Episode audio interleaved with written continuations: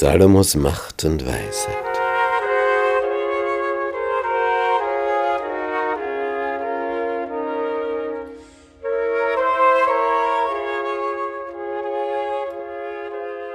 So war Salomo Herr über alle Königreiche vom Euphratstrom bis zum Philisterland und bis an die Grenze Ägyptens. Die brachten ihm Geschenke und dienten ihm sein Leben lang. Und dann folgte eine Aufzählung, was nötig war, um Salomos Haushalt zu versorgen. Das heißt, er hatte ja so und so viele Diener und Beamte, die da essen, und für die musste gekocht werden. Und was braucht er täglich? 30 Sack feinstes Mehl und 60 Sack Normalmehl. Das heißt 90 Sack Mehl täglich. So viel wurde da an Brot gegessen. So, wie schaut's mit Fleisch aus? Zehn gemästete Rinder und 20 Rinder von der Weide und 100 Schafe ohne die Hirsche und Gazellen und Rehe und das gemästete Federvieh, was so nebenbei aus der Natur hereinkam. 30 Rinder und 100 Schafe täglich. Denn er herrschte im ganzen Lande diesseits des Euphrat, von Tiefsach bis nach Gaza, über alle Könige diesseits des Euphrat. Und er hatte Frieden mit allen seinen Nachbarn ringsum. So dass Juda und Israel sicher wohnten, jeder unter seinem Weinstock und unter seinem Feigenbaum, von Dan bis Beersheba, solange Salomo Ja, und was hatte er noch? Der hat eine Armee aufgestellt. Und damals, was heute Panzer sind, waren in jener Zeit Kriegswagen. Und für die brauchst du Pferde, die vorne dran gespannt sind. Und er hatte 4000 dieser Kriegswagen. Und 12.000 Leute für die Pferde dazu. Und die musst du ja in Friedenszeiten irgendwo unterbringen, diese Pferde. Denn wenn irgendetwas ist, dann musst du schnell handeln können. Und die Amtleute versorgten den König Salomo und alles, was zum Tisch des Königs gehörte, jeder in seinem Monat, und ließen es an nichts fehlen.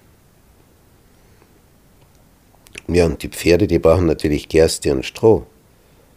Nicht, wenn du 4000 Gespanne hast und Gott gab Salomo sehr große Weisheit und Verstand und einen Geist, so weit wie Sand am Ufer des Meeres liegt. Dass die Weisheit Salomos größer war als die Weisheit von allen, die im Osten wohnten, und als die Weisheit der Ägypter. Und er war weiser als alle Menschen. Und er dichtete dreitausend Sprüche und 1005 Lieder. Er war gewissermaßen ein Naturerforscher. Er dichtete von den Bäumen, von der Zeder an auf dem Libanon bis zum Ysop, der aus der Wand wächst. Auch dichtete er von den Tieren des Landes, von Vögeln, vom Gewürm und von Fischen. Und aus allen Völkern kam man, um zu hören die Weisheit Salomos und von allen Königen auf Erden, die von seiner Weisheit gehört hatten.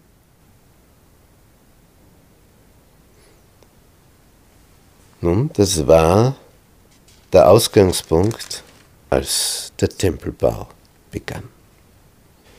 Die Bibel sagt in 1. Könige 6, Vers 1, es war im 480. Jahr nach dem Auszug Israels aus Ägyptenland. Im vierten Jahr der Herrschaft Salomos über Israel, im zweiten Monat. Da wurde das Haus dem Herrn gebaut. Das Haus aber, das der König Salomo dem Herrn baute, war 60 Ellen lang, 20 Ellen breit und dreißig Ellen hoch. Und er baute eine Vorhalle vor der Tempelhalle des Hauses. Und er machte am Hause Fenster mit festen Stäben davor. Und er baute einen Umgang an der Wand des Hauses ringsumher, so dass er um die Tempelhalle und um den Chorraum herumging und machte Seitengemächer ringsumher. Und das wächst und wächst und wächst. David hatte die ganzen Materialien schon hergerichtet. Die Steine waren schon behauen. Als dann Salomo zu bauen anfing, brauchte man nichts mehr behämmern. Und das war für alle, die rundherum waren, sehr angenehm. Und als das Haus gebaut wurde, waren die Steine bereits ganz zugerichtet, so dass man weder Hammer noch Beil noch irgendein eisernes Werkzeug beim Bauen hörte. Stille Baustelle. Sowas liest man selten. Die Tür zum unteren Seitengemach war auf der rechten Seite des Hauses, so dass man durch eine Wendeltreppe hinaufging auf die mittleren Seitengemächer und von dem mittleren auf die dritten. So baute er das Haus und vollendete es. Und er deckte das Haus mit Balken und Tafelwerk. Und er baute Gänge um das ganze Haus herum. Und es geschah des Herrn Wort zu Salomo. Wirst du in meinen Satzungen wandeln und nach meinen Rechten tun und all meine Gebote halten und in ihnen wandeln, so will ich mein Wort an dir wahrmachen, das ich deinem Vater David gegeben habe. Ich will wohnen unter Israel und will mein Volk Israel nicht verlassen. Und Salomo baute das Haus, vollendete es. Er bedeckte die Wände des Hauses innen mit Brettern von Zedernholz. Vom Boden des Hauses bis an die Decke täfelte er es innen mit Holz. Und den Boden des Hauses täfelte er mit Brettern von Zypressenholz. Das hat edel ausgesehen. Baut dann noch den Chorraum, das Allerheiligste. Innen war das ganze Haus lauter Zedernholz mit gedrehten Knoten und Blumenwerk, so dass man keinen Stein sah. Den Chorraum machte er im Innern des Hauses, damit man die Lade des Bundes des Herrn nicht sehe, beziehungsweise vor den Chorraum machte er den Altar aus Zedernholz. Und Salomo überzog das Haus innen mit lauterem Gold und zog goldene Riegel vor dem Chorraum her, den er mit Gold überzogen hatte so dass das ganze Haus ganz mit Gold überzogen war. Also da waren Werte, die da hinein investiert wurden. Einfach gigantisch. Dann macht er noch zwei getriebene Engel im Chorraum, zwei Cherubim aus Ölbaumholz. Fünf Ellen hatte ein Flügel eines jeden Cherubs sodass zehn Ellen waren von dem Ende seines einen Flügels bis zum Ende seines anderen Flügels.